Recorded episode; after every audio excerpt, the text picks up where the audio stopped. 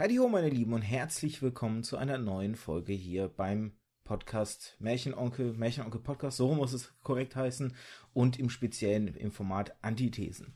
Ihr kennt das Prozedere, ich mache es kurz und schmerzlos wie ein Pflaster, was man einfach fix abzieht.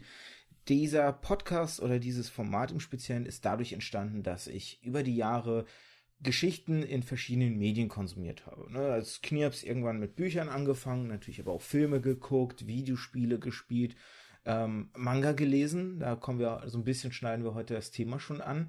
Und irgendwann habe ich für mich so eine, sagen wir mal, These, ein Credo, einen Gedanken formuliert. Und zwar heißt das, äh, oder war diese These, ein jedes Medium wird durch eine gute Geschichte qualitativ besser. Das kann man so erstmal in den Raum stellen, aber irgendwie muss man das ja beweisen. Somit gefühlt jeder These oder eigentlich mit jeder These. Und deswegen heißt das Format auch Antithese. Denn diesem Gedanken will ich immer so ein bisschen auf den Zahn fühlen. Manchmal ist es aber auch nur der Vorwand, um mit coolen Leuten über coole Themen zu sprechen. Und wir hatten dieses Jahr bis jetzt so gar keinen, glaube ich, weiblichen Gast. Deswegen habe ich mal heute darauf geachtet, mal wieder ein bisschen weibliche Schlagkraft dazu zu holen. Und auch jemanden, der sich sehr gut mit dem, mit dem Thema auskennt, weil sie, wie ich, eine große Leidenschaft für Manga, Anime und dem Ganzen hat. Hallo Mel. Hallo Arthur. Für die Leute, wir kennen uns auf beruflichem Wege, denn du bist ebenfalls Buchhändlerin, aber für das Thema heute, ähm, ganz wichtig, du bist vor allem langjährige Manga-Leserin und Anime-Schauerin. Wie bist du denn so an dieses, ich nenne es jetzt mal Genre, äh, rangekommen damals? Hm, ich glaube, wie äh, so ziemlich jeder irgendwann in der Schule, wenn man nicht unbedingt zu den coolen Kids gehört hat, dann hat man sich früher oder später mit Manga abgegeben. Damals war das ja noch eher so ein Nischending in den 90ern. Das ist erst in den letzten Jahren richtig groß geworden. Und ja, dann fängt man an mit, ach, weiß nicht, worüber bin ich als erstes gestolpert? Wolf's Rain, Chobbits oder Helsing. Und äh, so kommt man rein. Und irgendwann liest man halt das, was was da so auf einen zukommt. Also du bist also schon richtig krass mit den, mit den MTV-Sachen und so eingestiegen quasi. Ah, es ja, ging, ging ja damals los, auch äh, wenn man nach Hause kam und äh, nichts anderes zu tun hatte, dann äh, hat man mal schnell Fernsehen eingeschalten und da lief dann Pokémon und Digimon und äh, Detektiv Conan, die ganzen Anime-Klassiker und dann fängt man natürlich an, sich für das Medium zu interessieren. So, oh, was sind denn diese, diese lustigen Zeichentrickfilme mit den großen Augen und ähm, da stolpert man dann rein. Ich finde das witzig, weil ähm, ich hatte einen Berührungspunkt, wo mir erst Jahre später klar geworden ist, dass das Animes ist. Und jetzt würde mich auch mal interessieren, ob äh, das bei dir vielleicht auch der Fall war, aber du es nie, genauso wie ich, nicht verordnet hast. Ähm, so diese ganzen Klassiker, die damals äh, liefen, Heidi, Peter Pan, äh, Nils Holgersen, das waren ja eigentlich auch Animes. Die, die Japaner haben ja immer eine gewisse Leidenschaft für gerade so ähm, europäische und teilweise auch im Speziellen deutsche Märchen gehabt oder Sagen und, und äh, so Geschichtenmythen halt und haben die deswegen ja gerade in den 80ern sehr stark in Animes verarbeitet und das ist dann Anfang der 90er auch zu uns rübergeschwappt oder Biene Maya zum Beispiel auch. Und mir, als ich das damals gesehen habe, war das erstmal nicht klar, dass das Animes sind. Das war einfach nur ein ungewöhnlicher Zeichenstil, ein anderer, aber der hat mir gefallen. Äh, hast du das für dich je als irgendwie Anime wahrgenommen? Nie so direkt, bis meine Eltern sich ein bisschen beschwert haben, als wir angefangen haben, als mein Bruder und ich angefangen haben, Pokémon und Digimon zu gucken. Meine Eltern ganz empört so, oh, was ist denn das für ein, äh, für ein billiger Zeichentrickfilm und die, die Lippensynchronisation, das ist ja, geht ja gar nicht. Die machen ja ihren Mund nur auf und zu und guckt doch mal was Richtiges. Ähm, Jahre davor lief aber immer schon Heidi zum Beispiel. und das war für meine Eltern nie ein Problem. Und als ich dann angefangen habe, Anime zu gucken, ähm, war das erstmal so dieses, ja, das sind diese, das sind diese billigen Zeichentrickfilme aus Amerika. Und sage ich, nee, die kommen nicht aus Amerika. Die kommen aus Japan. Und Heidi kommt auch aus Japan. Dann so dieses, oh, aha. Das sind also tatsächlich, äh, das ist also tatsächlich so ein Ding, so japanische Zeichentrickfilme. Und ähm, ja, das ist ganz interessant, wenn man dann da darüber stolpert, wenn man versucht zu rechtfertigen, warum man denn Pokémon schaut oder Digimon schaut. Aber du hattest jetzt trotzdem, weil du hast ja jetzt schon so ein bisschen, oder du hast es ja eigentlich sogar so beantwortet, du hast das nicht so verordnet. Wie, wie kommt das denn? Weil ist es, ist es irgendwie, weil dieser Zeichenstil noch ein bisschen älter war und ich, ich sag mal so ein bisschen, ah, mir fehlt so richtig die, die, nicht so scharf, nicht so, Nee, der war ja so ein bisschen ja, weicher, sag ja. ich mal, als zum Beispiel diese HD-Sachen, die du heute hast, die ja sehr, ein sehr knackiges, sehr scharfes Bild haben. Diese alten Sachen, gerade auch so die Anfänge von Pokémon, wenn man die anschaut und wenn man schaut, wie heute eine Folge aussieht, das war ja so ein, so ein weicherer Stil. Hat der dazu geführt, dass man vielleicht das einfach nicht als Anime wahrgenommen hat? Also, hm, also einmal ist es natürlich das Thema, dass du halt Heidi hast und das spielt in den Alpen und äh, oder Biene Meier hast und äh, dann hörst du hier und diese Biene, die ich meine. Und ähm, das hat einfach nicht dieses japanische Feeling. Wenn du dann aber siehst, irgendwie ein Pokémon oder so, diese riesengroßen Augen, diese,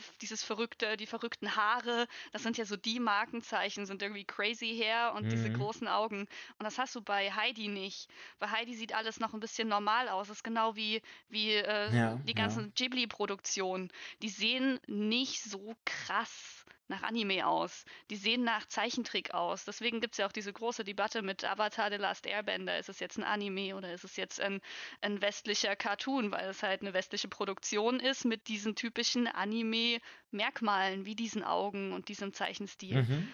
Und ähm, bei Heidi oder Biene Maya verschwimmt das und du hast nicht dieses typisch japanische, das den westlichen Seriengucker oder Filmegucker da so anspringt, sondern das ist, glaube ich, ein Zeichenstil, der sich eher noch ein bisschen mit dem westlichen vermischen lässt, der nicht so distinkt japanisch ist.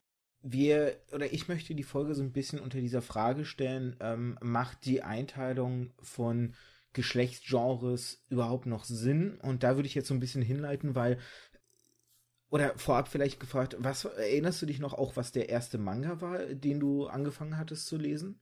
Der erste Manga, den ich in den Händen hatte und gelesen habe, war Chobits. Warum? Ich habe keine Ahnung. Ich habe mir den, ich glaube, auf irgendeinem Flohmarkt habe ich mir Band 4 oder so für 20 Cent oder waren es damals noch Pfennig mitgenommen und habe dann gedacht, okay, das ist jetzt Band 4, jetzt musst du mal in den Buchladen gehen und mal gucken, ob du andere Bände davon findest. Und little did I know, dass dieses Manga-Regal halt auch noch viel größer war und da noch viel mehr drin war als nur Chobits. Aber tatsächlich, und, äh, ja. wenn ich da kurz reingrätschen darf, tatsächlich hast du also im Grunde mit einem klassischen Shoujo-Manga angefangen dann auch, ne? Ja, obwohl ich mit viel mehr schonen weitergemacht habe als Shoujo. Da, da wird es jetzt nämlich interessant, da kommen wir nämlich genau zu dem Punkt. Ähm, ich habe mich so, so ein bisschen vorab mal informiert und das Spannende ist zum Beispiel, das war mir lange nicht klar. Ich habe mit Schonen immer und, und Shoujo oder Shoujo, ich Verzeihung, wenn ich da jetzt Sachen falsch ausspreche, ähm, ich habe da immer klassisch gedacht, dass die Übersetzung halt ist schon Junge und Shoujo Mädchen. So ist es aber gar nicht, weil eigentlich heißt schonen Jugendlicher oder Jugend und bezeichnet eigentlich sogar beide Geschlechter. Und tatsächlich ist der Anfang der, der schonen Hefte, wie man sie im klassischen, im, im japanischen kennt, ähm, ein ganz anderer als dieser, dieser, was man heute kennt mit den typischen Manga-Heften, wo du dann äh, ein neues Kapitel von mehreren Manga-Serien zusammengefasst hast.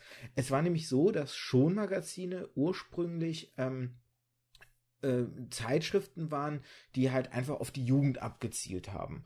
Und ähm, das Ganze zu Beginn des 20. Jahrhunderts rausgekommen sind. Und erst so mit der Zeit Manga-Kapitel quasi ein Element wurden, was immer dominierender wurde in diesen Schon-Magazinen und tatsächlich diese Einteilung auch so, dieses bisschen geschlechterspezifische, so ungefähr in den 1960er Jahren entstanden ist. Das heißt, das ist ein Phänomen, das, wenn man diesen Zeitstrahl anschaut, der Entwicklung dieser Magazine, gerade mal so zur Hälfte dieser Laufzeit entstanden ist. Und das finde ich ganz faszinierend, ähm, weil ich mich frage, macht das überhaupt Sinn? Und dahingehend habe ich auch noch eine, eine interessante Sache rausgefunden. Und zwar war es so, dass 2006 eine ähm, Zeitschrift, die Oricon Style, 3000 ähm, Leserinnen, ich meine, das war in Japan, befragt haben, ähm, welche Manga-Magazine sie am meisten mögen. Und natürlich sind so ein paar klassisch Shoujo-Magazine genannt worden, aber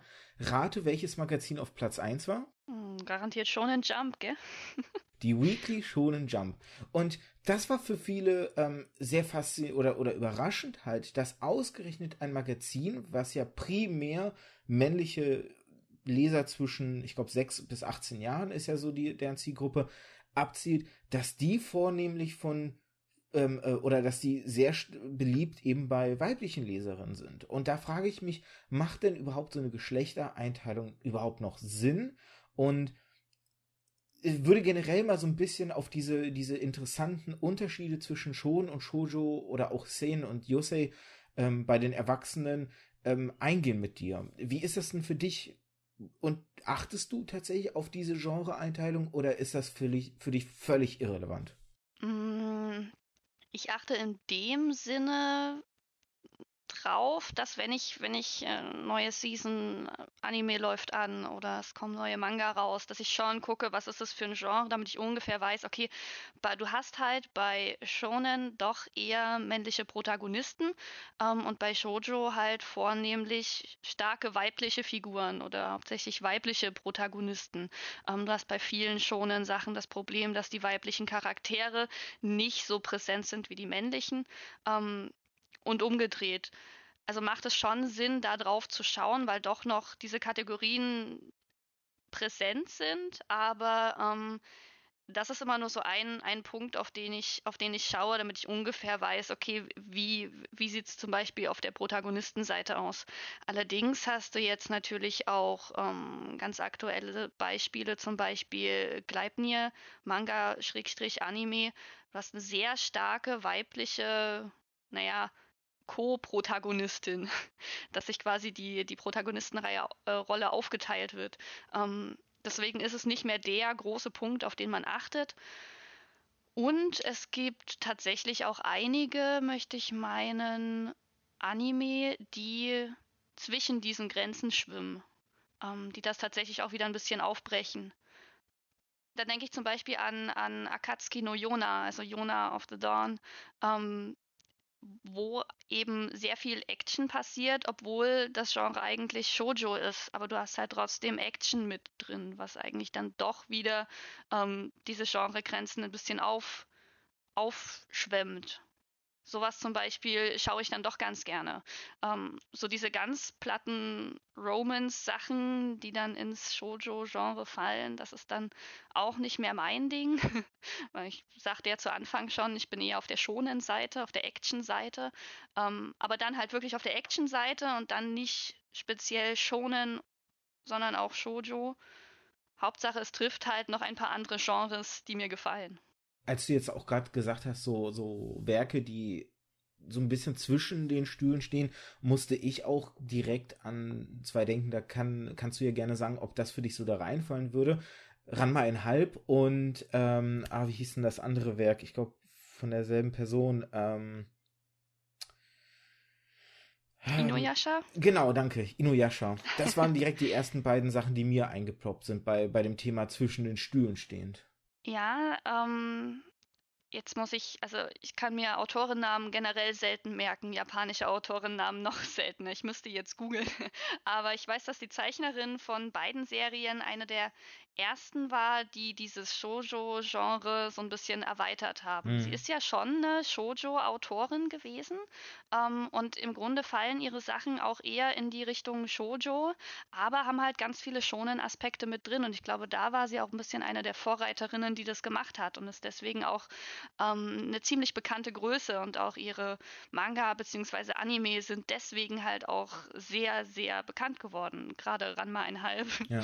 äh, durch Comedy, dadurch, dass der der, die das Protagonist, Schrägstrich in, tatsächlich auch beide Geschlechter ausfüllt, ist das natürlich auch, ähm, ja, spricht halt auch beide an. Manche finden natürlich den, den männlichen Ranma, also Original Ranma, äh, sehr, sehr cool, aber auch seine weibliche Seite, Seite hat halt wirklich auch Vorzüge und beide Seiten äh, sowohl seine weibliche als auch seine männliche kriegen Romance ab, kriegen ähm, Action ab. Und äh, ich finde das deswegen auch deswegen so interessant. Wobei halt Inuyasha auch mehr, ich glaube, mehr in die Shoujo-Richtung fällt. Einfach von, wie es präsentiert wird und wie präsent ähm, gerade der romantische Aspekt auch ist und die Protagonistin auch ist. Um da jetzt auch so ein bisschen die, die Gegenseite mal zu beleuchten, weil wenn ich dich frage, wie deine Beziehung äh, zu Shon ist, könnte man jetzt natürlich auch in den Raum stellen, meine Beziehung zu Shoyo. Und äh, tatsächlich einer meiner liebsten Anime in meiner Kindheit, den habe ich als Manga nicht gelesen, aber als Anime habe ich das geschaut, war tatsächlich ein klassisches Shoyo-Werk, was wenn ich jetzt aber so drüber nachdenke, ein bisschen auch zwischen den Stühlen stand, und zwar Sailor Moon. Ich erinnere mich noch an eine Begebenheit, wirklich aus meiner Grundschule, das ist wirklich so passiert. Da ging es darum, dass ich gerade auf dem, äh, äh wir hatten Schulschluss und ich habe gerade so meine Jacke da an dem Haken geholt und hörte, wie ein paar Mädchen versuchten, die ganzen Sailor-Krieger zusammenzukriegen und ich aus dem Stehgreif schneller alle Sailor-Kriegerinnen runtergerattert habe, als die beiden überhaupt versucht hatten zusammenzukriegen, was meine Mitschülerin dann auch wirklich sehr verdattert da stehen hat lassen, dass der Junge da, weiß ich nicht, die ganzen Sailor-Kriegerinnen aufsagen kann. Aber tatsächlich, also Sailor Moon, ähm, Mila Superstar und Dragon Ball, das würde ich sagen, waren die drei prägendsten Anime in meiner Kindheit damals. Die habe ich tatsächlich alle drei nicht gesehen. ähm, vielleicht ein oder zwei Episoden, wenn es nachmittags mal im Fernsehen lief. Ähm, ich bin, wie gesagt, aufgewachsen mit Pokémon, Digimon und Detektiv ja. Conan, ähm, bis irgendwann Naruto kam und dann irgendwann kommt man von Naruto dann in die, in die weitere Breite von, von Anime. Ähm, äh, aber ich hatte so ein ähnliches Erlebnis. Ich war damals die einzige weibliche Teilnehmerin bei einem Yu-Gi-Oh! äh, Trading Card Contest an unserer Schule. Und damit so ein bisschen die Kuriosität. Ich war am Ende Zweite, ähm, weil der, äh, mein, mein Gegner dort im Finale wollte mich eigentlich gewinnen lassen. Und dann dachte ich, nee, da mache ich nicht mit. Und habe es am Ende geschmissen.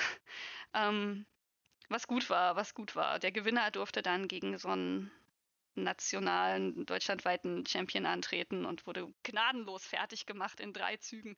Ähm, das wollte ich im Nachhinein betrachtet, was gut, dass ich mir das nicht angetan habe. Ähm, ja. Nee, aber auch, auch, so rum, auch so rum. Also Yu-Gi-Oh! habe ich dann natürlich auch geschaut. Und äh, auch in so Trading Cards war ich, glaube ich, auch aus meinem Freundeskreis so die Einzige, die da irgendwie Interesse hatte. Ähm, aber ja, gut, sowas, sowas gibt es halt jedes Mal. Also ich glaube, ich war sowieso das äh, jungenhaftere Mädchen bei uns. Wenn ich jetzt auch so überlege, ähm, weil du jetzt auch so gerade Naruto aufgezählt hast und, und vorher ja gemeint hattest, ähm, der, der, der Schwerpunkt von der Protagonistenseite, äh, da ist das ist witzig, weil wenn man dann so ein bisschen drauf gestoßen wird, achtet man drauf, weil also gerade so Naruto war in meinem Kopf sofort, ah, guck mal, aber Naruto hatte eine, eine Protagonistin mit äh, Sakura und später sogar mit Hin Hinata. Äh, Hinata. ähm, naja, zu einem gewissen Grad, also gerade, sagen wir mal, vor Shippuden war sie doch schon sehr essentiell und sehr wichtig in der Story. Sie hat halt leider hinten raus ähm, ähm, Wichtigkeit verloren, aber halt dafür hat ähm, Hinata an Wichtigkeit gewonnen halt. Oder dann äh, äh, habe ich auch so gerade überlegt, oder habe dann auch mal nachgeguckt jetzt nebenbei, ähm, tatsächlich eine der ersten Manga-Werke, wo eine, eine, eine, Protagonistin im Vordergrund steht, ist Dr. Slump von äh, dem Autor ähm, Akira Toriyama, der ja auch Dragon Ball ähm, zu verantworten hat. Und Dr. Slump ähm, erfreut sich ja doch großer Beliebtheit und ist ja doch ein, ein, ein kulturelles Gut halt in Japan geworden. Also Dr. Slump, glaube ich, kennt da jeder so wie bei uns, weiß ich nicht, äh, Rumpelschießchen, sage ich jetzt mal, keine Ahnung. Aber äh, äh, es ist halt sehr, sehr bekannt durch diese, durch diese schräge Protagonistin, die ja, glaube ich, ein Cyborg ist und ähm, super stark ist, aber so ein kleines Mädchen halt, ne? Und generell glaube ich, dass sich das schon anfängt zu verändern, weil auch Soul Eater zum Beispiel hat ganz klar eine weibliche Protagonistin. Ähm, generell hat man da ja nicht den einen Protagonisten überhaupt, sondern man hat ja diese drei Teams, die ja alle gleichwertig ja. für die Story sind. Und auch Fairy Tale hat ja im Grunde so ein Dreiergespann mit zwei Jungs, einem Mädchen, die eigentlich so die Kernprotagonisten darstellen. Wobei, also gerade weil du Fairy Tale erwähnst, du hast halt immer noch ganz hart die, die Tropes drin. Gerade bei Fairy Tale fällt es auf, du hast ähm, Lucy, die eher das Mädchen ist, mhm. die ähm, allein keinen richtigen, ich nenne es mal Bossfight, handeln kann, die immer irgendwie Hilfe braucht, ähm, die sehr selten irgendwie wirklich ihre Glanzmomente hat, wo sie wirklich auftrumpfen kann ja, mit gut, dem, stimmt. was sie kann. Und du hast Ersa, die eher die quasi eher der Mann ist. Die ist nicht so sehr weiblich, außer in, in was ihr so ein bisschen an Story gegeben wird. Ähm, aber die ist ansonsten vertritt die männliche Werte. Die ist halt stark und, und hart und, und knallhart und mm. äh, vertritt halt wirklich männliche Werte und ist halt, also du hast nichts, du hast nicht viele ähm, Protagonistinnen oder wichtige Charaktere, die ähm, punkten durch ich nenne es mal weibliche Werte, irgendwie Raffinesse, ähm, Intelligenz, äh, ja, du hast entweder das eine Extrem oder das andere Extrem. Und ich finde, die Protagonisten, die es schaffen, wirklich dazwischen zu bleiben und die nicht durch Power Protagonist sind, sondern halt wirklich durch andere, andere Werte, ich weiß nicht, wie ich es richtig benennen soll, ähm, das fehlt noch so ein bisschen. Du hast halt wirklich dieses, diese, diese Geschlechtertropes immer noch drin. Auch wenn du eine Protagonistin hast, ist die entweder sehr männlich oder sie ist halt nicht die, die Hauptrolle. Und was dazwischen zu finden, ist gar nicht so einfach. Umso besser finde ich es, wenn das tatsächlich mal irgendein Manga oder Anime wirklich hinkriegt. Ja, wobei ich mich jetzt frage, muss man da nicht vielleicht auch ein bisschen aufpassen, dass man nicht dann von einem Trope ins nächste. Also wenn man jetzt sagt, mhm. ähm, ganz doof gesagt, so eine äh, äh, Körperlichkeit ist nur männlichen Figuren zuzuschreiben und Intelligenz nur weiblichen, ist das ja auch wieder so ein gefährliches Trope, wo man aufpassen muss, dass man nicht in, in irgendwelche klischeebehafteten Dinge halt reinrutschen kann. Aber ich verstehe, ja, was ja, du meinst, ja. weil Ersa natürlich sehr extrem ist, ne, sehr burschikos und so. Ähm, ein anderes Problem, ich hätte jetzt auch fast gesagt, so ne, ein anderes Beispiel, ähm, wo, wo man vielleicht so ein bisschen Prota oder, oder weibliche Protagonisten hat oder, oder ähm, weibliche Figuren mit einem gewissen Wichtigkeitsstatus ja One Piece, aber eigentlich hat man hier das Problem, dass ähm, Ichiro Oda leider mit den Jahren sehr ins Fanservicehafte abgerutscht ist und Robin und mhm, Nami mhm. leider sehr sehr sexualisiert dargestellt werden inzwischen halt. Ne? Wenn man sich ja, mal vorstellt, ja. wie Nami am Anfang war, mhm. auch so vom, vom körperlichen her und wie sie heute aussieht, ist das halt schon etwas, was, wo man sagen muss, na, oder ein bisschen weniger wäre mehr gewesen, so an der Stelle halt, ne? Die frühe Nami mochte ich auch tatsächlich sehr gerne. Also ich habe One Piece, wie du sicherlich weißt, nie richtig weit verfolgt. Aber die frühe Nami, die war so, sie war nicht stark. Sie konnte niemanden irgendwie in einem, in einem Kampf besiegen. Aber sie hat dadurch bestochen, dass sie halt wusste, wie sie das, was sie kann, einsetzen kann.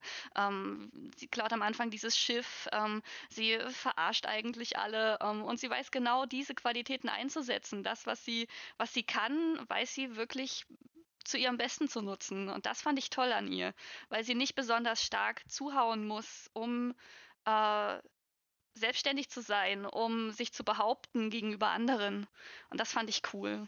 Ja, das muss, muss Nami heute auch nicht, also ist weiterhin so, aber es ist schon, es ist schon anders. Ähm, ich finde, ich finde am, am schönsten sind so, so Beispiele wie, ich glaube, der Kampf mit, ähm, oh, jetzt weiß ich nicht, wie sie heißt, auf Ines Lobby, da bekämpft sie ja eine von den CP9-Agentinnen, äh, Khalifa.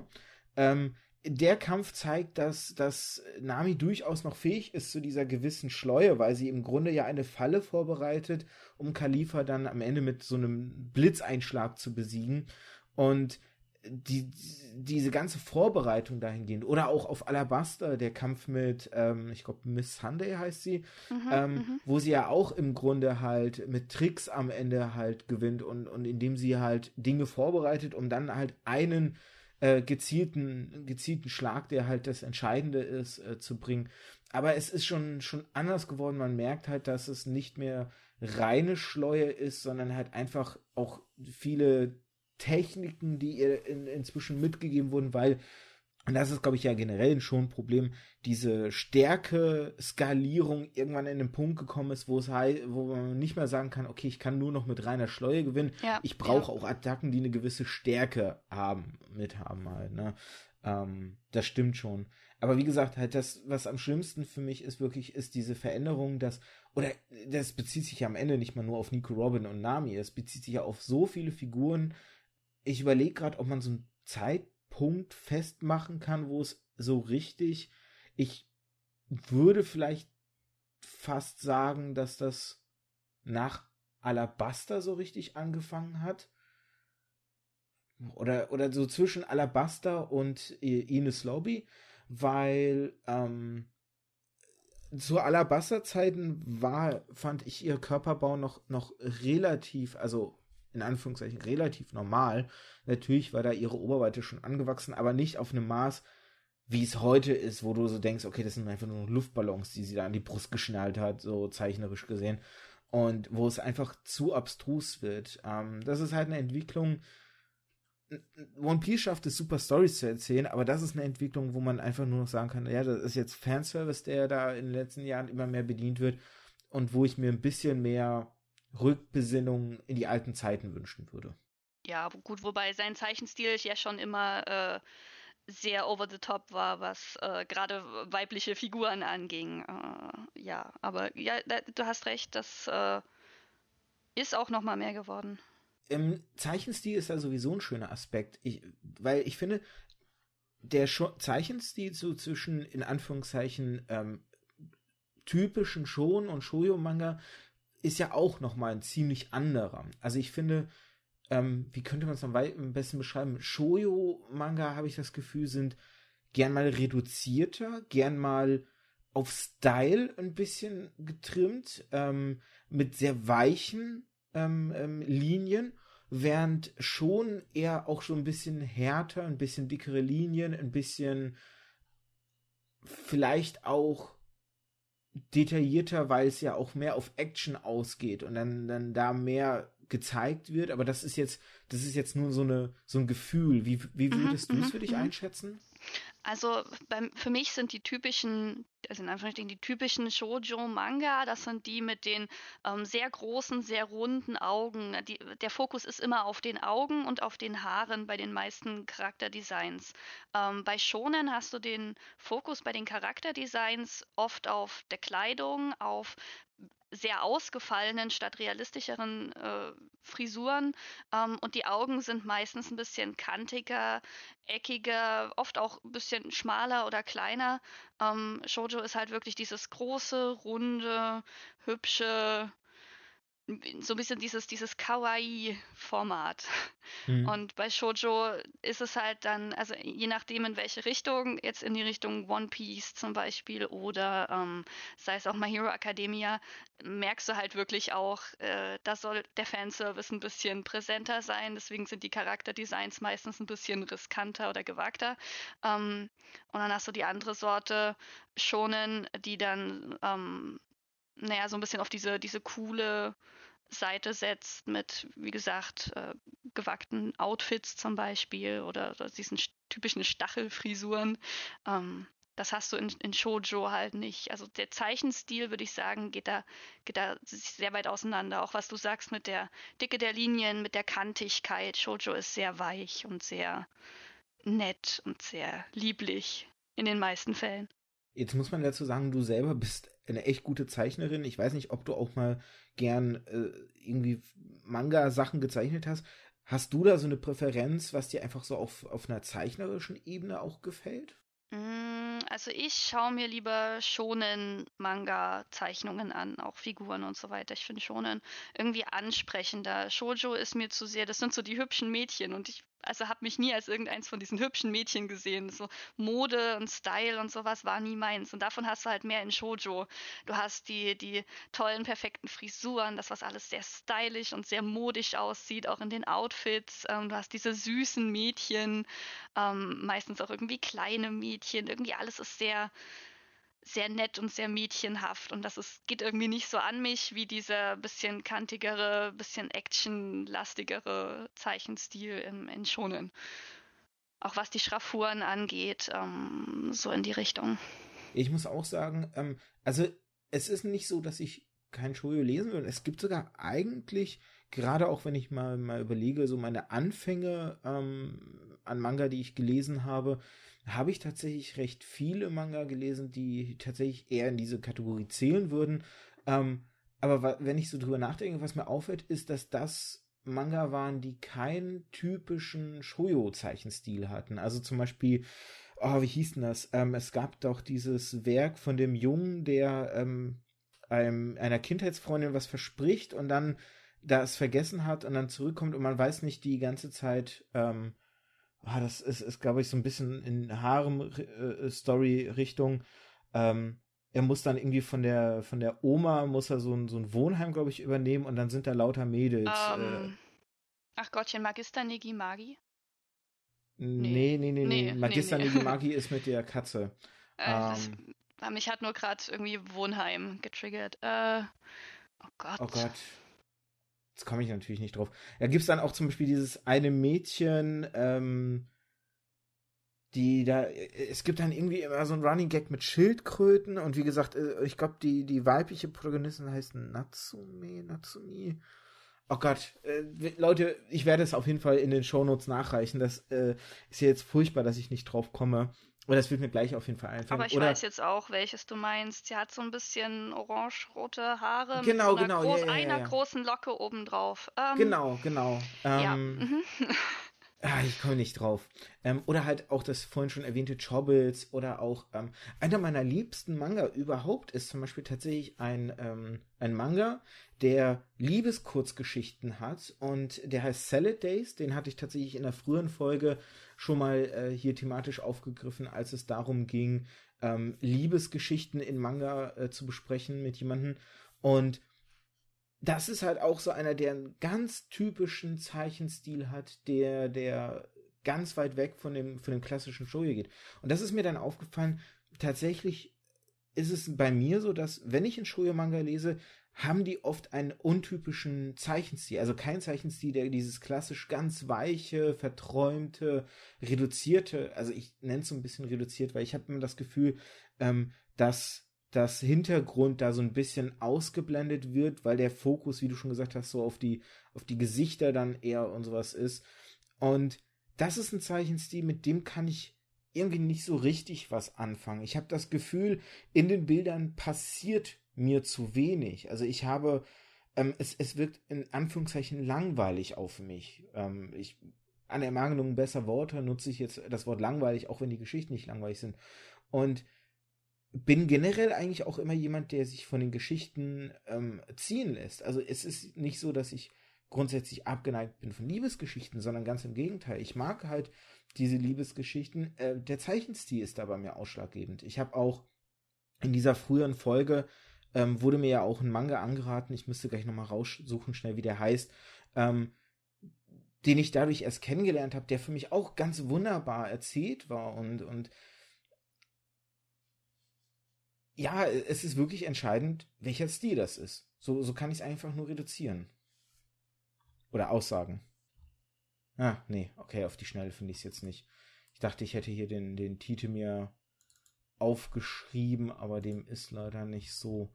Naja, auch das werde ich wahrscheinlich dann in die Shownotes mit ähm, Verweis nochmal auf die Folge. Das war äh, Folge 17, glaube ich, gewesen. Also eine von denen, wo ich schon wieder angefangen hatte. Ähm, Gut. Super spannend. ähm, jetzt versuche ich so ein bisschen wieder mal auf den Pfad zurückzukommen. Aha, was mir auch einfällt, äh, Kamikaze ähm, Dieben Jan. War das so sowas eher, wenn du sagst, Sailor Moon war vor, äh, vor der Zeit, bevor du dich damit beschäftigt hast? Äh, hast du aber Kamikaze Dieben Jan zum Beispiel dann auch mitbekommen?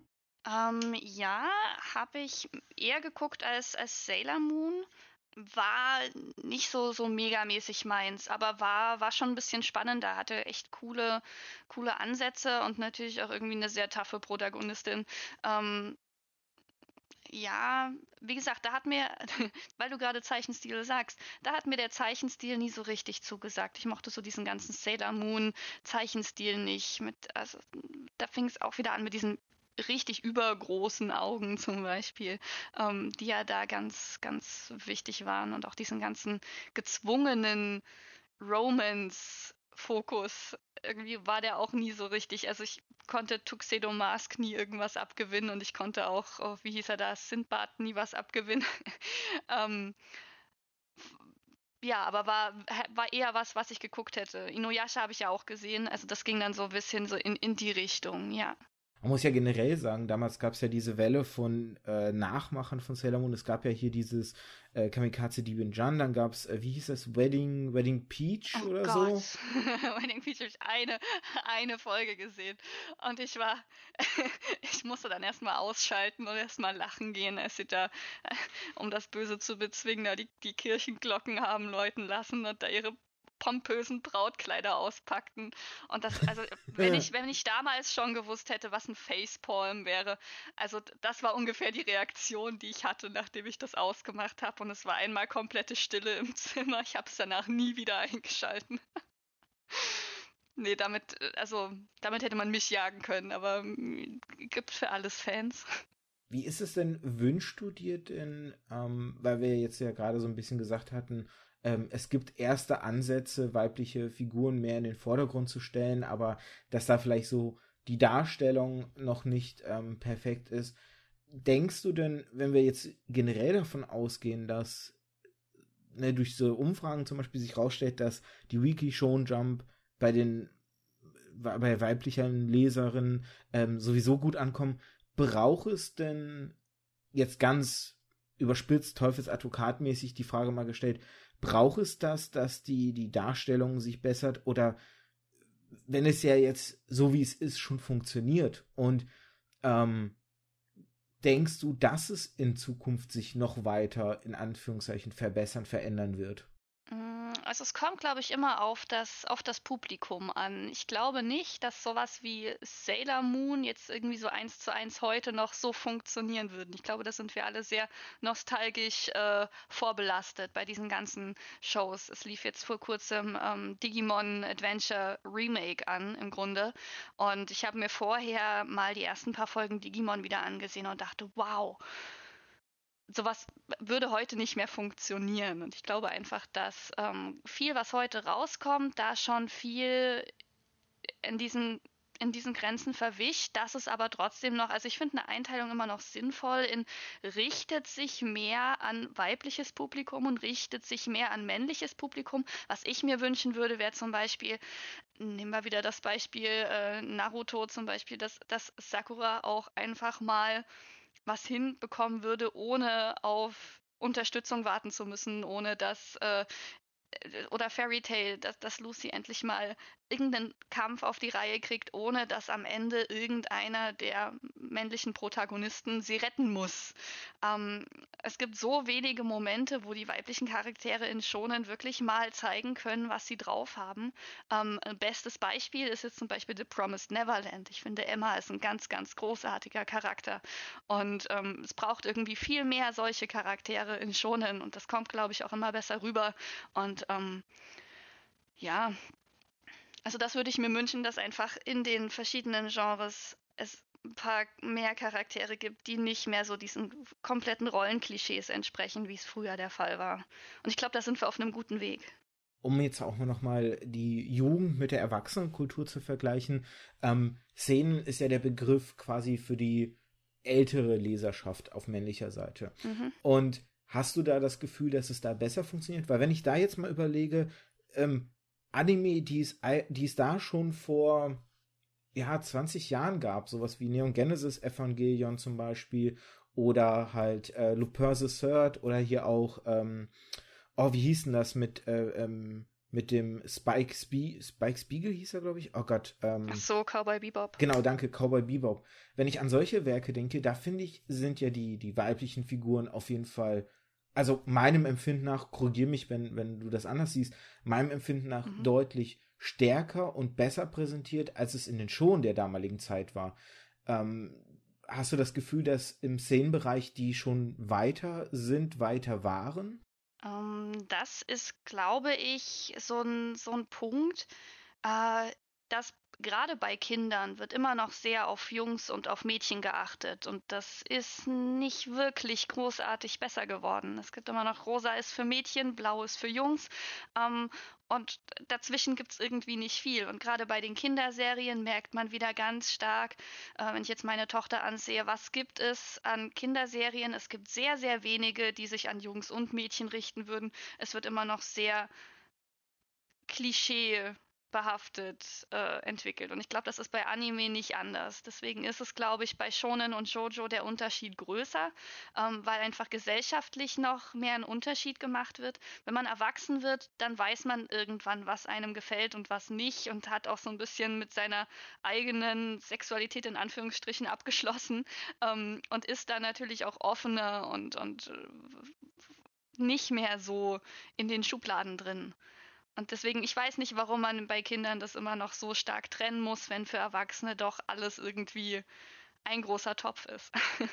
ähm, hm. Deswegen, also ich finde, in, in Szenen und in äh, Yosei sind die Unterschiede nicht mehr so gravierend. Ähm, da sind viel erwachsenere Themen im Vordergrund, sodass diese, diese ganze Geschlechtertrennung dann nicht mehr die große Rolle spielt, sondern eher die Geschichten, die da drin erzählt werden, ähm, die halt Charaktere brauchen und diese Charaktere sind dann entweder zufällig männlich oder weiblich. Ich glaube, da ist der Unterschied nicht mehr, nicht mehr so groß könnte man jetzt, ähm, weil du gerade so, du hast so eine schöne Formulierung benutzt, könnte man jetzt generell vielleicht sagen, ähm, der Fokus bei den, bei den Erwachsenenwerken sind die Geschichten und der Fokus oder, oder dieser Fokus fehlt bei den Werken für die Jugend und deswegen, weil dieser Fokus eben auf die Geschichten ist, sind vielleicht die erwachsenen Sachen in Anführungszeichen besser.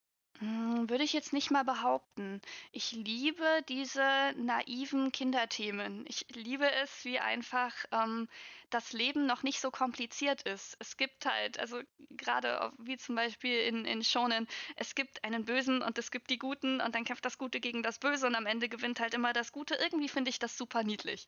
Ähm, in den, in den gerade in den Anime für Erwachsene stehen viel erwachsenere Themen im Fokus.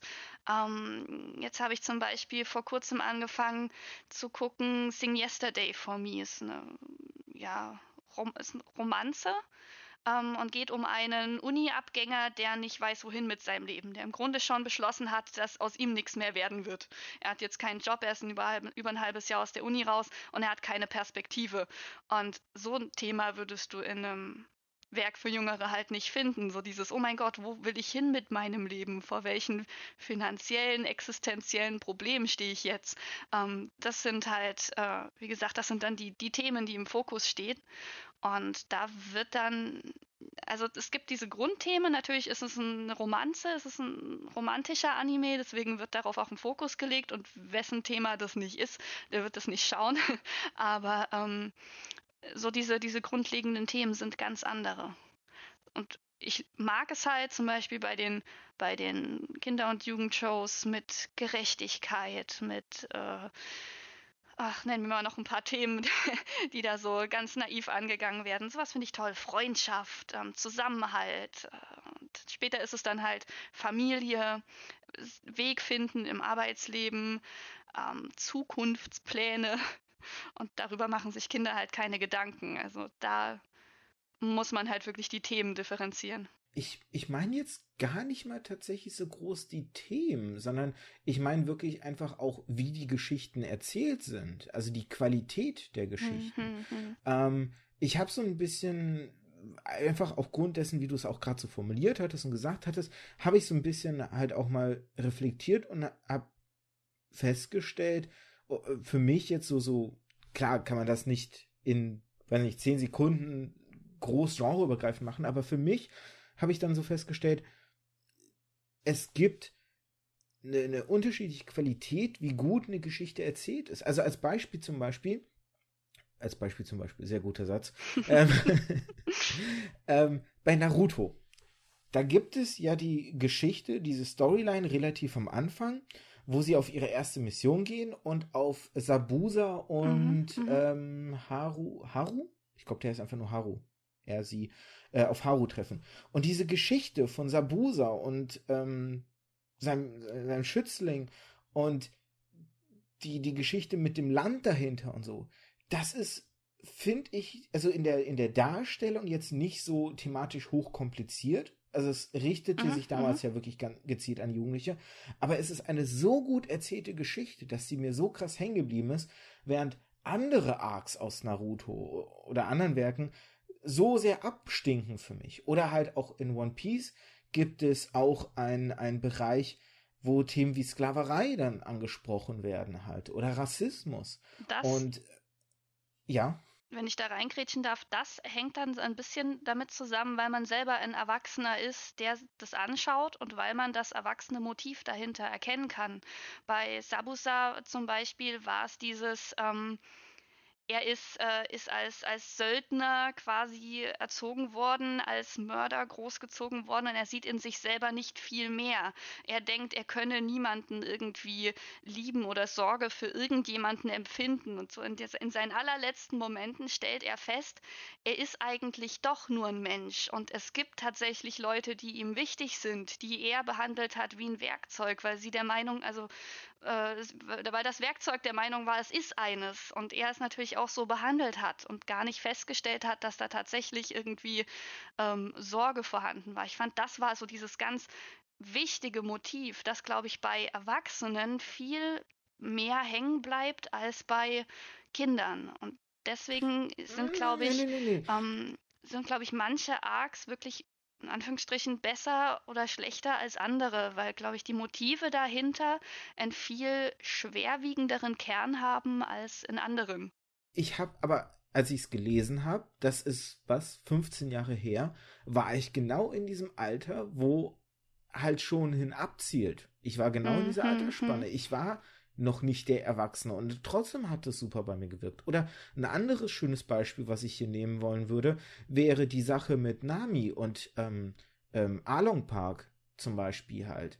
Die, dieser innere Konflikt zwischen Nami, dass sie ja eigentlich nur die Freiheit für ihre Stadt will und deswegen halt überall stiehlt und dann am Ende aber übers Ohr gehauen wird. Das ist auch eine Geschichte, die ist so gut erzählt mhm. und so stark erzählt. Ich würde sagen, von allen Backstories hat Nami in der, in dem, sage ich jetzt mal, in dem East Blue Teil, also sprich Sanji, Lysop, ja. ähm, Nami und Zorro, hat sie die stärkste Background Story einfach. So. Und die schwächste hat der klischeehafteste aller Charaktere, und zwar Zorro für mich. So.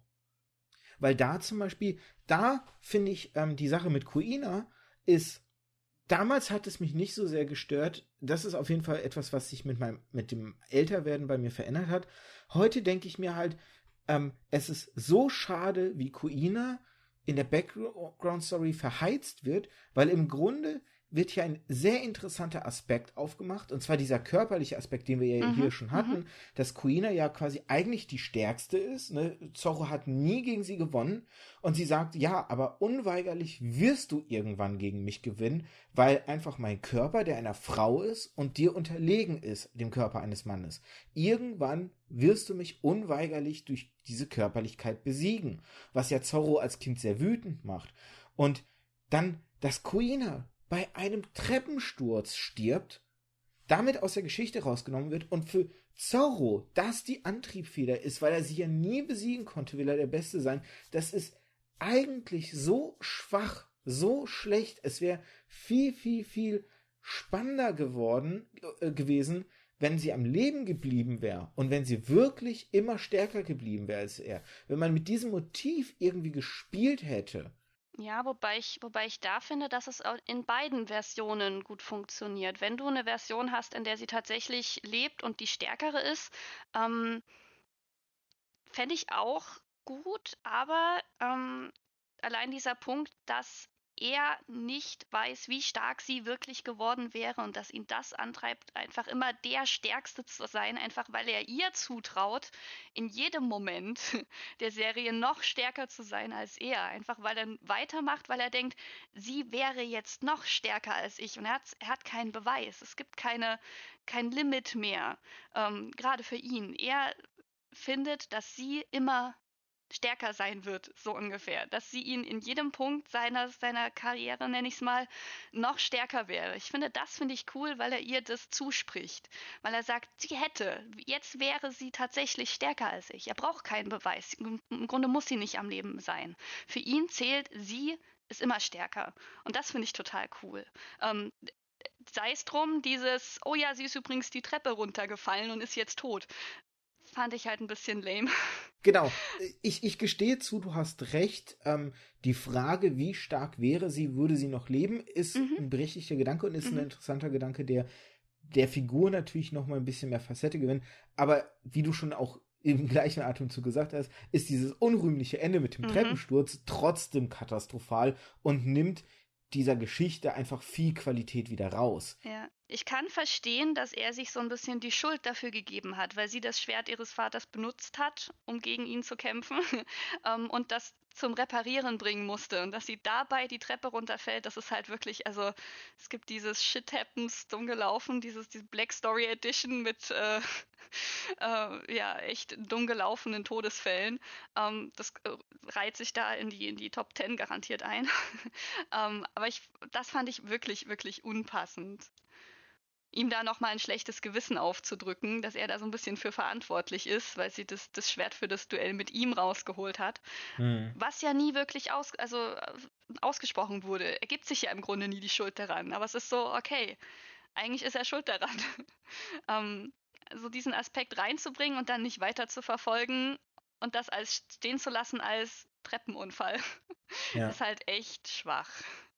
Aber der Rest an sich, so die Motivation, finde ich eigentlich ganz cool. Ja, ja, wie gesagt, unter diesem Aspekt, dass man nie weiß, wie stark sie wirklich geworden wäre. Mhm. Ähm, de, von der Facette habe ich es nicht gesehen. Finde ich auf jeden Fall eine, eine gute Ergänzung äh, zu der Perspektive und eine, die äh, dann die Geschichte doch nochmal ein bisschen aufwertet.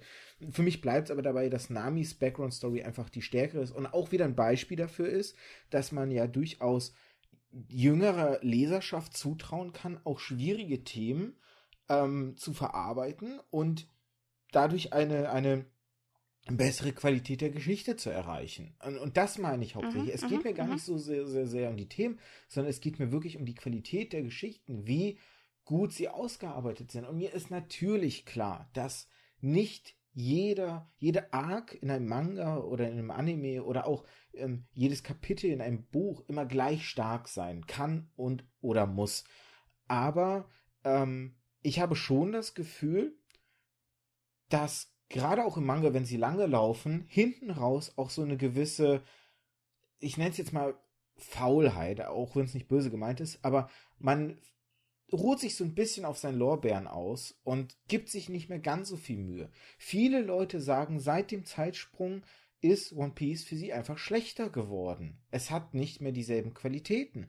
Und ich kann dem leider nur beipflichten. Für mich sind mit die stärksten Arcs, die One Piece hat, vor dem Zeitsprung angesiedelt, nicht danach. Und das ist ein bisschen halt schade. Und wie gesagt, ähm, im, im, klar, natürlich äh, im Szenen sind die Themen einfach noch mal ein Stück erwachsener und können noch mal komplexer aufgearbeitet werden. Aber selbst so eine alberne Schonenserie wie Gintama schafft es auf humorvolle Weise, ernste Themen unterzubringen und damit Geschichten zu erzählen, wo ich nie erwartet hätte, so gute Stories in so einem albernen Werk zu erleben. Mhm, ein, ein Beispiel dafür, das mir vor kurzem aufgefallen ist, ähm, hat überhaupt nichts mit Anime jetzt zu tun, ist Frozen 2. Frozen 2 hat ganz tolle Ideen drin für Themen, aber es sind halt immer noch Ideen, weil ich nehme an, Disney geht, ging nicht davon aus, dass ähm, ihr Publikum diese Themen so weit verarbeiten kann, wie die, die im Kopf hatten. Wenn ich danach so viel Hintergrundsachen lese, so ähm, äh, Ent Entwicklerstories zum Beispiel ähm, und was so mit reingeflossen ist in die verschiedenen Designs, finde ich die Ideen, die reingingen, waren klasse, aber die Umsetzung war furchtbar, weil das Storytelling nicht darauf ausgelegt war, diese Ideen halt wirklich zu verfolgen, sondern angepasst war auf ein möglichst breites, weites, junges Publikum ähm, und denen das Ganze äh, naja, nicht zu schwer zu servieren, weil sie gehofft haben, wahrscheinlich damit Erfolg zu haben. Aber der ganze Film hat sehr viele erwachsene Ansätze drin, ähm, sei es dieser, der Schneemann Olaf, der anfängt ähm, darüber nachzudenken, er ist jetzt, keine Ahnung, wie viele Jahre alt in Anführungsstrichen, er wird jetzt älter, Dinge verändern sich, wie verändert er sich? Er hat die philosophischsten äh, Lines im ganzen Film, ähm, so dieses Erwachsenwerden, das er versucht durchzumachen, wird ganz leicht angeschnitten. Wenn man, wenn man so ein paar Dialoge durchsieht, sieht man, äh, durchgeht, sieht man das. Aber ähm, es wird halt nie weiterverfolgt. Oder ähm, Anna, die in eine, quasi in eine Art Depression fällt für eine Szene und dann anfängt, selber Schritt für Schritt aus dieser Depression wieder rauszugehen.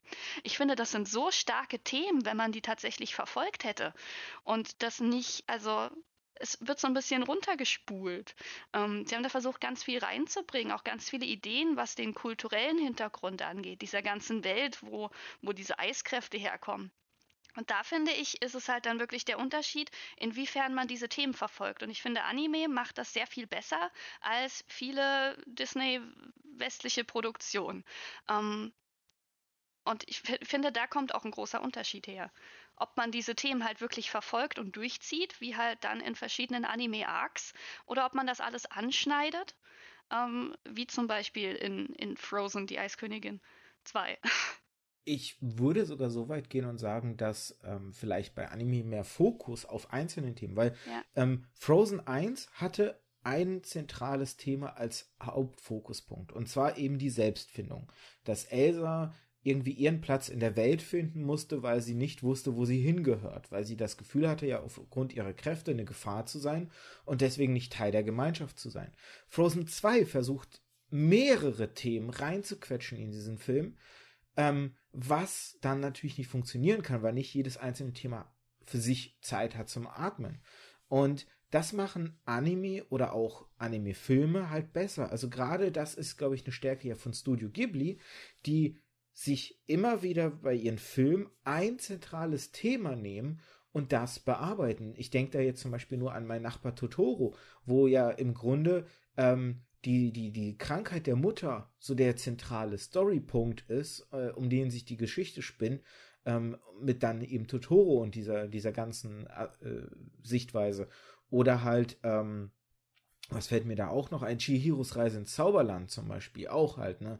Da wird auch, finde ich, ein zentraler Aspekt halt als Storyplot genommen und darum dann die Geschichte gesponnen.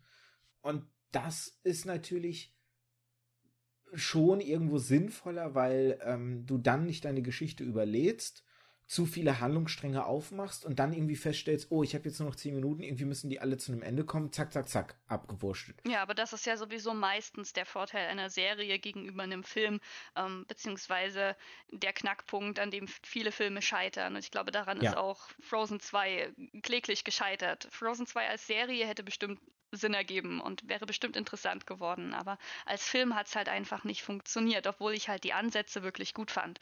Um, ähm, und das ist ein Punkt, der in Anime halt wirklich auch gerade durch so länger laufende Serien ähm, gut ausgefüllt werden kann. Also gerade zum Beispiel One Piece ähm, hatte wirklich starke Arcs, auch mit denen es losgelegt hat, äh, gerade diese ganzen Background-Stories, die wirklich sehr interessant waren. Ähm, Alabasta war, fand ich interessant. Ähm, sogar die, die Himmelsinsel ähm, war auch noch spannend.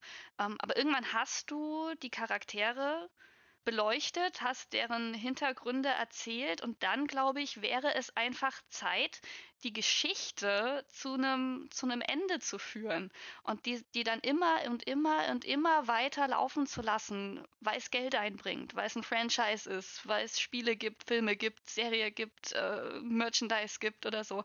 Dann diese dieses, dieses arme Pferd noch weiter zu treten. Ich glaube, das ist dann der Knackpunkt, an dem diese ewig langen Shows irgendwann zerbrechen.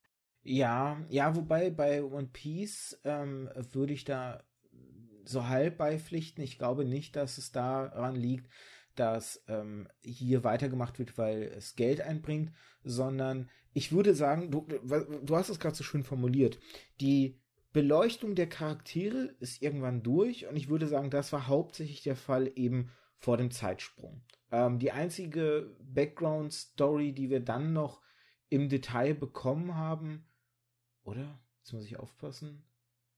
Nee, war, war Ruffys Background-Story war vor dem Zeitsprung, ne? Das war ja während, doch genau, Ruffys Background Story war, ähm, während sie Ace versucht haben zu befreien. Die einzige Background Story, die wir nach dem Zeitsprung im Detail noch bekommen haben, ähm, und das ist auch eigentlich so ein Witz, weil eigentlich haben wir von dem Charakter schon eine bekommen und dann wurde sie aber nochmal ausgeweitet. Das war die von Sanji. Und ähm, was, was eher so, sag ich mal, nach dem Zeitsprung der Fokus ist, ist eben nicht mehr die, die, die ähm, Beleuchtung der Charaktere, der Strohbande, wobei es da ja auch so ist, dass die Strohbande noch nicht komplett ist, sondern ab dem Zeitsprung hast du eher ein Beleuchten der Welt. Also da geht es darum, dass jetzt so langsam mal die Geheimnisse um Dragon aufgelöst werden, die Geheimnisse um die Weltregierung aufgelöst werden. Also mhm, diese mhm. ganzen Andeutungen, ja, ja. da merkst du, dass jetzt da so der Weg hinführt. Und das Problem ist, dass du das aber, weil es ja immer noch um die Strohhutbande geht, nicht permanent im Fokus haben kannst. Das heißt, du hast immer wieder so diese Phasen, da wird ein bisschen mehr über die Welt erzählt und dann muss aber erstmal die Strohbande wieder irgendwie platt machen. Und ähm, du merkst, dass da so ein mhm, bisschen mhm. ein Ungleichgewicht herrscht und ähm, auch nicht mehr, nicht mehr so richtig so ein Flow ist, vor allem weil auch da, und das ist so, so interessant, weil das auch wieder was anschneidet, was du über die weiblichen Protagonistinnen sagst. Ein großer Kritikpunkt, der auch häufig inzwischen geäußert wird, habe ich das Gefühl, in der, in der Fan-Community, ist, dass Ruffy ganz, und, und das ist ja auch so ein Trope, erstmal verlieren muss gegen den Oberschurken, er ihn dann besiegt. Aber der Kniff ist, dass Ruffy die Oberschurken meistens nicht alleine besiegt, sondern weil er durch irgendwas Hilfe bekommen hat. Also als Beispiel, als sie im, im Impel Down geflüchtet sind, konnte er ja gegen den Gifttypen nur halbwegs bestehen, weil er von dem äh, Mr. Free das Wachs um die Hände gemantelt bekommen hat, damit er das Gift nicht direkt berührt. Ähm, gegen Big Mom hat er überhaupt gar nicht am Ende gekämpft, sondern er hat gegen ihren stärksten Sohn am Ende gekämpft und den besiegt. Ähm, gegen äh, Doflamingo musste er dreimal ansetzen und es brauchte, wie gesagt, massiv Hilfe durch andere. Und das ist so etwas, das Ruffy einfach nicht mal stark gezeigt wird. Und das ist so das Ironische, weil das ist genau das, was du ja auch hm, über hm, Charaktere hm. wie Lucy gesagt hast, dass sie nicht einfach mal den Moment kriegen zu zeigen, dass sie auch wirklich inzwischen stark geworden sind, ist das ein Kritikpunkt, der Ruffy gegenüber immer wieder geäußert wird, weil das ist ähm, anders als zum Beispiel bei einem Naruto oder bei einem bei einem äh, Dragon Ball es der Fall war, da war es dann nicht einfach so, dass dass der Charakter kurz bis zur Niederlage getrieben wurde und dann nochmal alle Willenskraft aufbringt und den Sieg erringt, sondern Ruffy verliert, gern mal sogar zweimal und irgendwann braucht er Hilfe, um den Kampf zu gewinnen. Mhm. So, er braucht äußere Hilfe. Durch Law, durch Mr. Free, durch andere. Und das ist etwas, was viele nervt aktuell. Und sie wünschen sich jetzt, wo es in der aktuellen Arc äh, gegen Kaido geht, da wünschen sich die Leute, dass Ruffy einfach mal von Grund auf gewinnt, weil er stärker geworden ist. Weil ich meine, er will ja Piratenkönig werden. Und wenn wir ihn deswegen in mal Vergleich zu Leuten wie Roger oder Whitebeard stellen, die wirklich ja stark waren, hm, kann man diskutieren, ne, ob Wobei man jetzt auch wieder sagen könnte, geht es alleine um die körperliche Stärke oder geht es eben auch um diesen Freundschaftsaspekt? Aber ich kann die Kritik Der, schon verstehen. ja, also die sagen. Kritik kann ich, kann, ich, kann ich super nachvollziehen, was halt in, in das quasi gegensätzliche Extrem abdriftet, in das Fairy Tale zum Beispiel abgedriftet ist. In Fairy Tale ist es so, Fairy Tale ging von Anfang an immer mal um die Macht der Freundschaft und mit Freunden ist man am stärksten und die Gilde ist so, das sind die Freunde und mit denen kann man jedes Hindernis bestehen. Aber ab, ab irgendeinem Punkt war es dann immer nur noch so, dass der Protagonist, das Natsu, einfach jeden Kampf gewonnen hat und dass jeder einfach nur ähm, mit seiner Hilfe irgendeinen Kampf gewinnen konnte. Und am Ende war einfach jeder schwächer als, als er. Und dieses Power Scaling ist so durch die Decke gegangen, dass er einfach eigenhändig alle Kämpfe gewinnen konnte, ohne Hilfe zu bekommen. Und das ist der große Knackpunkt, an dem Fairy Tale scheitert. Dass es sagen will, ähm, man gewinnt durch die Kraft der Freundschaft, aber nur, wenn man halt den starken Freund auf seiner Seite hat. Ähm, und das geht natürlich auch nicht. Ähm, was natürlich auf der anderen Seite ist, äh, ich habe Ruffy nie als den stärksten in der Truppe gesehen. Er war immer so dieses, dieses gummiartige Etwas, das alle zusammengehalten hat, wie man das so schön formulieren kann. Für mich waren Zorro und Sanji immer stärker als Ruffy. Ähm, so in meiner, in, in meiner Power-Scaling-Vorstellung von One Piece. Ähm, deswegen fände ich es gar nicht verkehrt, wenn er halt mit Hilfe seiner Freunde gewinnt. Dabei muss natürlich auch selber irgendwas ruppen können, wenn er sich denn als, als Kapitän schimpft und als äh, König der Piraten gesehen werden möchte, weil das ist das, worum es in One Piece geht. In One Piece geht es nicht vorrangig darum, dass man mit der Macht der Freundschaft jedes Hindernis überwinden kann. Finde ich. Ja, es geht halt um die Abenteuer, die man auf dem Weg erlebt und die man als, als Crew natürlich auch erlebt, weil Ruffy natürlich sich auch immer für seine Crew eingesetzt hat. Ne? Das genau, genau. zeichnet ja die Background-Stories auch aus, ne? wenn, wenn es da um Arlong Park geht zum Beispiel oder wenn es äh, darum geht, dass er da Lysop ja geholfen hat, die Stadt zu verteidigen und sowas halt. Ne? Das, das, also Freundschaft war schon ein essentieller Aspekt. Ähm, deswegen finde ich, ist ja auch mit einer der stärksten Storylines die von Water 7, wo es eben zum Streit zwischen Lysop und Ruffy kommt. Aber ähm, es ist halt nicht so, dass die Freundschaft das Kernelement zum Sieg war, sondern dass es einfach um den Zusammenhalt ging. Ne? Genau, Jeder genau. steht für jeden ein. Und das ist halt das, wo es sich von Fairy Tale unterscheidet. Deswegen geht quasi dieses, dieses eine, was das, eine anwendet, nicht für das andere. Und deswegen ist Fairy Tale auch, glaube ich, also im Großen und Ganzen, es hat eine solide Fanbase, aber es ist einfach irgendwie gefloppt. Ähm, dadurch, dass hm. dieser Kernaspekt nicht mehr der Fokus der Serie war. Am Anfang war es wirklich Zusammenhalt und, und zusammen kämpfen und zusammen Dinge bestreiten. Und es war wirklich diese Kraft der Freundschaft, die alle stärker macht. Ja, das hatte irgendwie noch was.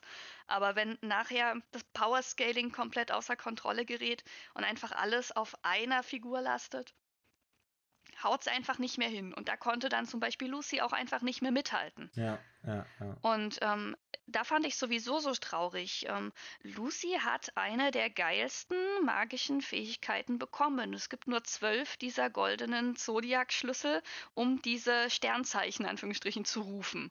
Und es gibt nur diese. Das heißt, es kann nur einen geben, der alle diese Schlüssel besitzt. Und das muss doch was wert sein. Wenn aber sie nichts grob bekommt, obwohl sie diese, diese Sachen besitzt und diese unglaublich außergewöhnliche Magie nutzen kann und sie trotzdem nicht bestehen kann, was ist das wert? Mhm. Und das fand ich auch so ein bisschen traurig, dass sie eigentlich dieses mächtige Werkzeug an die Hand bekommt, aber es nicht, nichts wert ist, weil einfach Natsu und Gray und Ersa, dieses Trio, halt sie in allem überpowern müssen. Ja. Vor allem Natsu. Vielleicht ein Schlussaspekt, äh, bevor wir da mal aufs Ziel hinsteuern. Wir sind schon ein bisschen über der Zeit, die ich, äh, die eigentlich nur stehlen wollte. Aber ähm, ein gewisses Vorurteil, was einfach mit Shoujo-Manga immer wieder einherkommt, ähm, da würde ich auch gerne so ein bisschen deine Perspektive drauf wissen. Ein großes Vorurteil, was ja mit Shoujo-Manga in Verbindung gebracht wird, ist, dass es immer nur um Boys Love geht. Also im Grunde zwei männliche Protagonisten, die miteinander verliebt sind, um irgendwelche vorpubertären ähm, Fantasien irgendwie zu befeuern. Ist das denn etwas, was du irgendwo bestätigen kannst, zumindest von dem, was auf dem deutschen Markt rübergeschwappt ist? Oder würdest du sagen, nein, da gibt es durchaus mehr Tiefgang und mehr Beispiele, als dieses Vorurteil vermuten lässt? Mm, also ich finde, Boys Love ist nochmal, ich würde es nochmal ein bisschen differenzieren von von allgemeinen Shoujo. Natürlich ist, ist dieser mhm. eine, eine Aspekt, Boys Love, sei es irgendwie Yuri on Ice oder, ähm, oh Gott, was, was gab es noch alles? Ich bin da nicht so ganz drin in der Materie, weil das nicht so das Genre ist, was ich so gerne lese. Ähm, mhm. ah, hm. Es gibt ganz tolle Shoujo Girls Love Serien beziehungsweise auch Manga. Ähm, Bloom into You zum Beispiel wurde letztes Jahr, ich glaube letztes Jahr adaptiert oder vorletztes Jahr, ähm, ist ein ganz süßes Beispiel. Ähm, aber es ist, ja, also was ich mitbekomme, ich bin wie gesagt nicht ganz drin. Es gibt sehr viel, was einfach in die ja, Teenager-Mädchen und, und möglichst tolle Bishonen, äh, Kerle mit äh, hübschen Gesichtern und langen, möglichst noch farbigen, fließenden Haaren. Äh, das ist doch sehr präsent. Und es ging ja mit, mit Inuyasha schon los. Ich meine, Inuyasha fällt selber so ein bisschen in dieses, in dieses, der hübsche äh, oder, oder sein, sein Bruder da, Sesoma, ähm, die be beide in dieses Raster fallen. Gerade bei Shoujo gibt es halt diese extrem hübschen Männer. das ist tatsächlich was, was mich ein bisschen stört, weil ich die meistens gar nicht so hübsch finde. ähm, aber es ist so dieses, ähm, das hat man zum Beispiel bei Vampire Night, gerade, also gerade bei den Vampirreihen, aber vorrangig auch Vampire Night. So diese, diese klischeehaften Traumboys. Vielleicht jetzt für die Leute, die sich ähm, mit den Begrifflichkeiten nicht so auskennen wie wir, ähm, könntest du das, weil du jetzt Bishonen gesagt hast, könntest du das nochmal ein bisschen kurz erklären, was darunter zu verstehen ist? Um, ähm, ah Gott, was gut, was, was, was steht man darunter? Das sind diese Bishis, diese sehr hübschen Männer, diese sehr schönen Männer, die halt darauf ausgelegt sind, möglichst attraktiv zu wirken. Ähm, man sollte vielleicht hinzufügen, dass das nach japanischem Ideal ist. Es gibt da ja, genauso ja. auch dann den Begriff der Bishoyo, ähm, wo es dann eben auf die Weiblichkeit gemünzt ist, wo es dann eben geht um dieses Idealbild einer Frau ähm, nach japanischen oder nach einer gewissen japanischen Vorstellung. Und ähm, ne, das hat man oft so dann diese Charaktere, die dann, weiß ich nicht, mit, mit Glitzer, wenn, wenn sie irgendwo auftauchen, glitzert es förmlich um sie herum so dargestellt werden. Ähm, das ist der, nur, der, der typische Robert Pattinson-Effekt. oh Gott. Nicht, dass die von Twilight sich das da abgeguckt haben. Um Gottes Willen. Oh. Aber, aber klar, auch in den westlichen ist es so. Die Serien, die sich vor allem an jüngere Frauen richten, haben halt immer die hübschen Kerle direkt mit drin. Also bei Twilight war das ja nichts anderes. Der, der Vampirboy und der, der Werwolfjunge hier. Deswegen gab es ja auch das Vor ne? äh, den Vorwurf immer wieder, dass ähm, ja nur in den Wel Welten von Filmen und Serien immer nur schöne Menschen zu sehen sind und es gibt keine, in Anführungszeichen, hässlichen Menschen oder mhm. äh, mhm. allein schon auch übergewichtige Menschen. Ne? Das ist ja auch so, so ein bisschen so der Vorwurf, der, der mhm. aus gutem Grunde und mit Berechtigung äh, hingeworfen wird. Ne? Dass es immer Idealwelten, Idealgestalten sind, die, die so fern fast jeglicher Realität sind. Ja, ja. Was aber gleichzeitig auch das Problem aufwirft, was mir aufgefallen ist, dass in vielen Shoujo-Reihen ähm, die Männer immer besonders attraktiv sind, aber die weiblichen Protagonistinnen wie ein, wie ein Stück Karton. ähm, sehr wenig Persönlichkeit, äh, so die typische Bella aus Twilight. Ähm, sehr wenig Persönlichkeit, damit sich möglichst viele weibliche Leser bzw. Zuschauer ähm, mit dem Charakter identifizieren können, damit sie ihre eigene Persönlichkeit auf dieses flache Stück Karton projizieren können. Ähm, Ist ja auch ein Phänomen aus dem Videospielen. Äh, ne? Du hast ja viele ja, ja. Ähm, Videospiel-Protagonisten oder Protagonistinnen, die keine Stimme, keine Synchro haben, damit du dich sozusagen überall rein vorstellen kannst kannst. Und früher war es ja sogar so, dass dann bei Antworten, deswegen ja auch immer Punkt, Punkt, Punkt kam, so keine direkte Antwort der, der Hauptfigur, damit du dir vorstellen konntest, welche Antwort du gibst und, und so Sachen halt, ähm, was man halt, oder, oder auch, selbst wenn der Charakter dann irgendwie Voice hat oder so, dann, dann hat er keine korrekte Persönlichkeit gekriegt, damit jeder sich seine Persönlichkeit vorstellen konnte und, und so Sachen. Und ich glaube, dass das in Anime auch immer noch so ein bisschen ein Problem ist. Es gibt viele Serien, wo der Protagonist einfach null Charakter besitzt. Mhm. Und meistens ist der Prota Protagonist sogar der, den ich am wenigsten leiden kann. Meistens sind die Nebencharaktere viel interessanter. Ähm, das wäre auch eine interessante Idee mit äh, Protagonisten. Gibt es interessante Protagonisten oder sind die halt, naja, also äh, ist der Protagonist auch immer gleich der beliebteste Charakter der Serie. Und was macht mhm. so einen Protagonisten eigentlich zum beliebten Charakter? Ähm, wirklich viele, viele Anime, die ich, die ich gesehen hatte, die so ein, die so ein, also einmal so ein Romance-Formular verfolgen oder in die Richtung Harem abdriften, ähm, bedienen halt eher so diese, diese sehr formlosen Protagonisten oder Protagonistinnen. Hm. Sei es jetzt Vampire Night oder äh, Gott, was gab es in letzter Zeit noch mit die Richtung Harem geht, das ich gesehen habe? Äh, nicht so dolle viel. Meistens, meistens verfolge ich die Serie nicht länger. Ähm, ja. ja. Gut, vielleicht, wenn man so ein bisschen unser Gespräch zusammenfassen würde, könnte man vielleicht so sagen, mehr Feinheiten bei weiblichen Figuren, generell mehr Mut zu mehr weiblichen Protagonistinnen, auch im schonen Bereich und ähm, auch vielleicht mehr Mühe bei der Qualität der Geschichten und auch zutrauen, dass jüngere Leser ja durchaus auch komplexe Themen aufgreifen können.